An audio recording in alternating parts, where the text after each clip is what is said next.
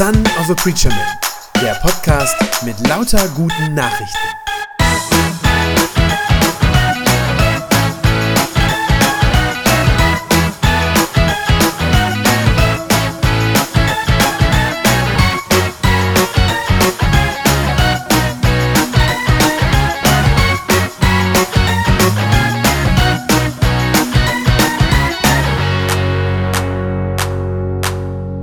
Wir starten heute in unsere neue Themenreihe mit dem Titel Gemeinde Willkommen zu Hause.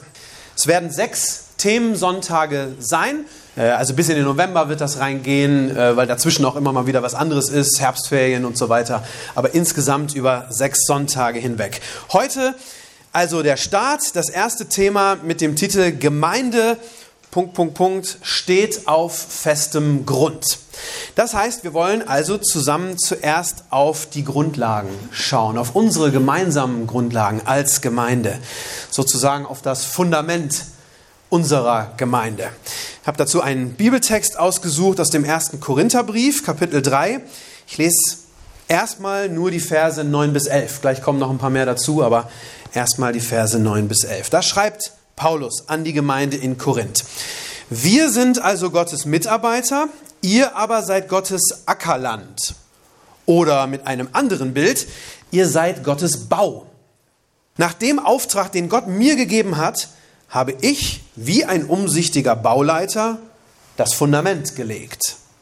Andere bauen nun darauf weiter. Aber jeder soll sehen, wie er weiterbaut. Das Fundament ist schon gelegt. Jesus Christus. Und niemand kann ein anderes legen. Ihr Lieben, wir sind Gottes Bau. Nicht das Kirchengebäude hier hinter mir, das ist nicht Gottes Bau. Das haben Menschen irgendwann mal errichtet, um sich darin treffen zu können. Auch nicht die Kirche als Institution, sozusagen die große Kirche, wie auch immer. Auch das ist nicht das, was Gott in erster Linie baut, sondern ihr oder wir als Gemeinde. Die Gemeinschaft von denen, die an Jesus glauben. Ihr seid Gottes Bau, ein lebendiger Bau. Vielleicht kennen das einige an einer anderen Stelle im Neuen Testament, werden wir Christen ja mal als lebendige Steine bezeichnet. Eigentlich ein Widerspruch in sich, aber so wird das genannt, lebendige Steine. Jede Gemeinde, auch wir, auch wir als Markus-Gemeinde, ist ein Bauwerk, das also wächst, das Form annimmt, das hoffentlich von denen, die daran bauen, schön gemacht wird und das mit der Zeit vielleicht auch immer mal wieder umgebaut wird. Auch das ist ja manchmal erforderlich. Der Baumeister oder man könnte sagen, der Architekt des Ganzen ist Gott selber. Er arbeitet an uns, an uns als Gemeinde. Er setzt uns sozusagen Stück für Stück zusammen. Er baut seine Gemeinde und zwar nach seinen Vorstellungen, nach seinem Plan, das, was er daraus machen möchte, das macht er daraus. Und eigentlich eine Selbstverständlichkeit, aber jeder Bau, jedes Gebäude braucht etwas, worauf es steht. Ein Fundament. Damit geht ja jedes Bauvorhaben los, nicht wahr? Immer erstmal das Fundament. Nicht deshalb, weil den Handwerkern und den Architekten nichts Besseres einfällt, nicht weil die so einfallslos sind und man könnte ja mit was anderem anfangen, nein, sondern weil das Fundament natürlich, völlig klar, in einem wortwörtlichen Sinne grundlegend ist. Das Fundament, das trägt alles. Es stützt alles, es hält das ganze Gebäude am Ende. Und wenn das Fundament schwach ist, dann bricht früher oder später alles, was darauf gebaut wurde, in sich zusammen. Ich habe ja ein paar Jahre in Afrika gelebt, da kam das immer mal wieder vor. Da wurde schnell gebaut, billig gebaut, das Fundament oft schlampig und dann immer wieder ein, zweimal im Jahr kann man das lesen in den Zeitungen, dass dann mal wieder in der Hauptstadt irgendein Gebäude zusammengestürzt ist und 20 Leute darunter begraben. Warum? Weil man beim Bau gefuscht hat, weil das Fundament nicht ordentlich war. Das kostet richtig Menschenleben. Also wenn das Fundament schwach ist, bricht alles zusammen. Das ist bei Gebäuden so, völlig klar, da leuchtet uns das ein. Das ist aber auch bei Menschen so, im übertragenen Sinne. Menschen, die kein Fundament haben, die haben es schwer im Leben. Das ist aber auch bei Vereinen so, bei politischen Parteien, bei irgendwelchen Organisationen, was auch immer. Überall ist das so. Auch die brauchen eine stabile Grundlage, ein Fundament. Sonst gibt es sie bald auch nicht mehr. Kann man bei manchen Vereinen und Parteien auch beobachten. Und das ist eben auch in der Kirche und in jeder Gemeinde am Ende so. Ich glaube, man kann das heute an vielen Stellen in unserer Kirche sehen, dass da, wo eine Kirche oder eine Gemeinde kein festes Fundament mehr hat, sich nicht klar darüber ist, was die Grundlage ist, dass es da wackelig wird und unsicher wird. Aber was ist das jetzt, das Fundament? Wenn das so wichtig ist, müssen wir uns ja im Klaren darüber sein, was das dann jetzt eigentlich ist. Was ist also jetzt das Fundament der Kirche allgemein und dann auch speziell natürlich von uns hier als Markusgemeinde? Eigentlich ist die, ist die Antwort, die der Paulus in diesem Text gibt, ganz einfach. Vers 11 sagt er schlicht, das Fundament ist gelegt, Jesus Christus. Und keiner kann ein anderes legen. Gut, okay. Jesus ist das Fundament die Grundlage von allem, was wir in der Kirche tun und lassen. Auf den ersten Blick vielleicht ein klarer Satz. Das Dumme ist nur, in unserer Kirche ist das leider manchmal nicht so klar, was wir meinen, wenn wir Jesus sagen. Natürlich wird fast jede christliche Gemeinde das irgendwie bejahen und wird irgendwie sagen, ja, ja, Jesus ist schon die Grundlage, klar. Aber unter Umständen, und das habe ich schon oft erlebt, manchmal auch schmerzlich erlebt, unter Umständen meinen wir damit sehr unterschiedliche Dinge, wenn wir das so sagen. Viele sagen heute Jesus und denken dabei in allererster Linie nur an seine Ethik. Also sprich an das, was er uns vorgelebt hat, wie wir uns verhalten sollen. Das ist ganz, ganz häufig. Und das führt dann manchmal zu so ja, stark verkürzten Aussagen, habe ich schon oft gehört, dass Leute dann sagen, Jesus ist unsere Grundlage und deshalb setzen wir uns für den Klimaschutz ein. Bitte versteht mich nicht falsch an dieser Stelle, ich bin klar für den Klimaschutz, das ist nicht der Punkt. Aber das ist eben nicht unser Fundament. Das ist nicht das, worauf wir stehen. Das ist nicht die Grundlage des christlichen Glaubens am Ende. Und unser Glaube erschöpft sich auch nicht in solchen Dingen. Dass wir uns für die Umwelt, für unseren Planeten, für das Klima einsetzen. Das mag vielleicht eine Folge meines Glaubens sein. Das ja, ganz bestimmt sogar. Aber es ist nicht die Basis. Es ist nicht das, worauf ich eigentlich stehe. Nein, für uns als Christen und gerade auch für uns als Gemeinde ist das wichtig und ich würde sogar sagen lebenswichtig, überlebenswichtig, dass wir das richtige Fundament haben. Dass wir die Grundlage unseres Glaubens wirklich kennen und sie richtig verstehen. Und diese Grundlage, was damit gemeint ist, wenn da Jesus steht, diese Grundlage ist in der Bibel und bei Paulus sowieso völlig klar. Das ist nämlich die Erlösung, die Jesus uns gebracht hat. Die Erlösung, die er uns geschenkt hat. Das ist unsere Basis. Dass Jesus aus Liebe am Kreuz gestorben ist. Dass sein Tod am Kreuz unsere Schuld vor Gott bezahlt dass Jesus uns durch seinen Tod mit Gott versöhnt hat, dass er uns dadurch gerettet hat von Verdammnis im Gericht und vor dem, von dem ewigen Tod. Und dass wir deshalb dank Jesus jetzt Frieden mit Gott haben, Frieden mit Gott und Hoffnung auf ewiges Leben. Das ist die Grundlage jeder christlichen Gemeinde. Das glauben wir. Das bekennen wir im Glaubensbekenntnis, haben wir gerade eben noch getan. Das ist das, wovon wir reden in der Gemeinde. Das ist das, wofür wir dankbar sind, jeden einzelnen Tag. Darauf bauen wir wirklich, darauf setzen wir unser ganzes Leben.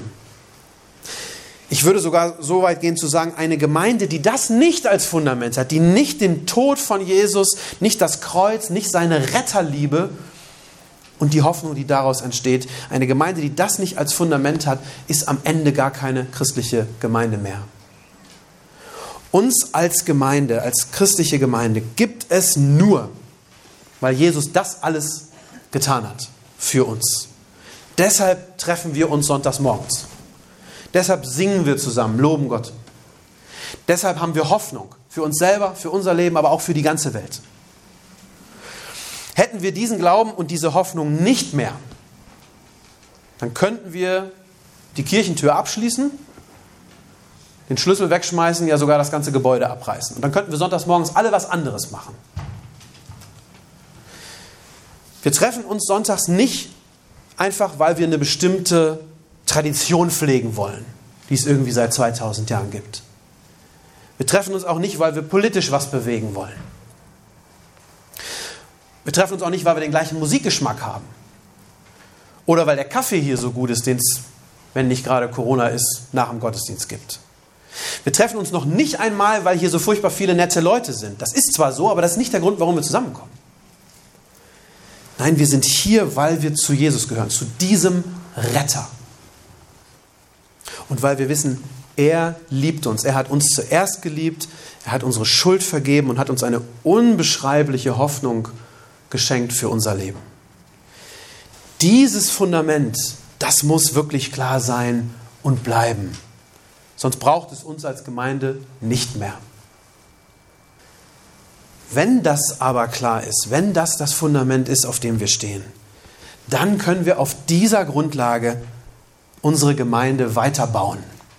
Das ist ganz interessant, ich weiß nicht, ob ihr das gehört habt in dem äh, Bibeltext gerade, in diesem Bild vom Bau. Da sind wir als Christen sozusagen in zwei Rollen kommen wir darin vor. Wir sind zugleich die Steine und auch die Bauarbeiter, die daran mitarbeiten. Das heißt, mit anderen Worten, wir fügen uns sozusagen selbst in diesen Bau ein. Wir bauen die Gemeinde Gottes mit uns selbst und aus uns selbst. Wir sind sozusagen zugleich das Rohmaterial der Gemeinde, wir als die, die Jesus folgen. Und wir sind diejenigen, die an der Gemeinde arbeiten und weiterbauen. Und so wie das Fundament klar sein muss, auf dem gebaut ist, das habe ich eben gesagt, so wie das klar sein muss, so ist es dann auch nicht egal, was wir jetzt darauf bauen. Das ist nicht beliebig. Ich lese noch die nächsten drei Verse vor. 1. Korinther 3, 12 bis 15. Äh, schreibt Paulus weiter, sagt folgendes. Es wird nicht verborgen bleiben, was jemand darauf baut. Ob Gold, Silber oder wertvolle Edelsteine, ob Holz, Schilf oder Stroh. Am Tag des Gerichtes wird es sich erweisen, ob es Bestand hat, denn dann wird die Feuerprobe gemacht. Das Werk eines jeden wird dann im Feuer auf seinen Wert geprüft. Wenn das, was ein Mensch gebaut hat, die Probe besteht, wird er belohnt. Wenn es verbrennt, wird er bestraft. Er selbst wird zwar gerettet, aber so wie jemand, der gerade noch aus dem Feuer gerissen wird. Ihr seht dieses Fundament, mit dem es erst einmal losgeht, das ist wirklich nur der erste Schritt. Wie später das fertige Gebäude aussieht, das kann natürlich immer noch sehr, sehr unterschiedlich sein, was darauf errichtet wird. Und so ist das ja auch bei verschiedenen Gemeinden. Wenn man so in diese sehr bunte, kirchliche, gemeindliche Landschaft guckt, dann sehen Gemeinden durchaus sehr unterschiedlich aus und machen sehr verschiedene Dinge. Es gibt ganz verschiedene Traditionen, Gottesdienstformen, auch natürlich verschiedene Schwerpunkte in der Gemeindearbeit. Also Gemeinden bauen auf verschiedene Weise auf demselben Fundament dann etwas auf. Aber, das ist der Punkt hier bei Paulus, wenn Gott wirklich der Architekt ist, der, der damit was vorhat, der mit diesem Gebäude ein, ein Ziel, einen Sinn verfolgt, dann ist das eben nicht egal, was wir darauf bauen. Paulus drückt das mit diesem Bild aus, dass er sagt, manches von dem, was Menschen auf diesem Fundament errichten, das ist aus Gold oder Edelstein. Das heißt, es hat Wert und es besteht für die Ewigkeit. Es hat Bestand für die Ewigkeit. Und anderes, was Menschen in der Gemeinde bauen, ist nur aus Holz und Stroh, sagt er. Das heißt, das wird keinen Bestand haben für alle Zeit. Also nicht alles, was man in einer Gemeinde tun könnte, und das ist ja viel, gibt ja vieles, was man tun könnte, aber nicht alles hat offenbar in Gottes Augen denselben Wert. Ich glaube, eine Gemeinde, die dafür sorgt, dass Menschen Gott kennenlernen, dass Menschen Gott vertrauen. Eine Gemeinde, die mit den Menschen betet, die ihnen Gott als Vater vorstellt, die baut mit Gold. Die baut mit Gold und Edelstein. Eine Gemeinde, die Menschen nur unterhält, mit Konzerten, mit Sportprogrammen, mit Kaffee trinken, die baut mit Holz und Stroh. Auch hier wieder bitte nicht falsch verstehen. Ich sage nicht, dass Konzerte und Kaffee trinken was Schlechtes ist. Das ist was Wunderbares und das stiftet Gemeinschaft und ist was Gutes. Aber das sind eben nicht die Dinge, in denen sich die Arbeit erschöpfen kann. Das ist nicht das, was für die Ewigkeit am Ende Bestand hat. Wenn wir uns gegenseitig im Glauben stärken, wenn wir einander uns an die Liebe von Jesus, an sein Kreuz immer wieder erinnern, wenn wir uns gegenseitig helfen, dabei im Glauben zu leben, das hat Ewigkeitswert. Alles andere hat keinen. Paulus sagt das mit relativ drastischen Worten. Er sagt, am Ende wird das Feuer des Gerichtes zeigen, was wirklich Wert hatte und was keinen Wert hatte. Und die Frage an uns ist, was wollen wir auf dem Fundament unserer Gemeinde bauen? Was wollen wir darauf bauen? Ihr alle wisst, jeder, der schon mal an einem Haus gearbeitet hat und sei es nur Renovierungsarbeiten, jeder weiß, Bauen kostet Kraft und Mühe und Geld und Zeit, macht viel Arbeit und man kann nicht alles schaffen. Nicht alles, was schön wäre, kriegt man auch hin. Das heißt, beim Bauen muss man sich konzentrieren auf das Wesentliche, was wirklich zielführend ist. Und das gilt in der Gemeinde eben auch. Umso wichtiger ist also die Frage, worein stecken wir unsere Arbeit? In was investieren wir uns? Ich wünsche mir sehr, dass wir wirklich mit Gold und Silber bauen, mit diesen Dingen, die Bestand haben, dass wir bauen, was in Gottes Augen wertvoll ist und was Ewigkeitswert hat. Und ich glaube, dass das nicht schwer ist am Ende. Denn alles, was wir dazu brauchen, das haben wir längst. Haben wir längst. Wir müssen nur das tun, was Christen seit 2000 Jahren machen. Gottes Wort gut kennenlernen, wirklich in unser Herz aufnehmen, Gottes Wort richtig, ja, ich sag mal, richtig studieren, richtig eintauchen. Lasst uns zusammen die Bibel lesen. Das ist was, was wirklich Wert hat, Gottes Wort. Und lasst uns zusammen beten, miteinander beten, füreinander beten. Das sind die Dinge, die in Gottes Augen Ewigkeitswert haben und die bestehen bleiben. Das sind Dinge aus Gold und aus Edelstein. Und es gibt so viele Möglichkeiten dazu, das zu tun. Klar, zum einen jeder für sich, in euren Häusern, ihr könnt das tun, klar. Aber ich möchte auch gerne an dieser Stelle zumindest exemplarisch noch zwei konkrete Einladungen aussprechen. Ich sage jetzt nicht, das ist der einzige Weg, wie man diese Dinge tun kann, aber es ist ein guter Weg und eine Möglichkeit in unserer Gemeinde. Das eine ist, alle zwei Wochen haben wir eine Gemeindegebetszeit. Wir treffen uns hier für eine halbe Stunde in der Kirche, um zu beten. Für die Gemeinde aber auch für persönliche Dinge, das, was uns am Herzen liegt. Und ich bitte euch herzlich, kommt dazu. Betet mit. Betet mit.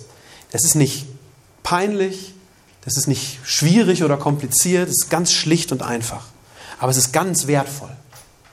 Ich glaube, dass das große Kraft hat, wenn wir zusammen vor Gott kommen und beten. Wie gesagt, es ist natürlich nicht die einzige Möglichkeit zu beten, aber ich halte es für eine sehr, sehr gute und eine Chance, das auch zusammen zu tun. Und das Zweite, was ich sagen möchte, ich habe das schon mal angedeutet vor den Ferien, ich wünsche mir, dass wir möglichst viele neue Hauskreise starten in der Gemeinde. Warum? Nicht, weil das jetzt wieder das Allheilmittel ist und die einzige Möglichkeit, wie man Bibel lesen und beten kann, natürlich nicht.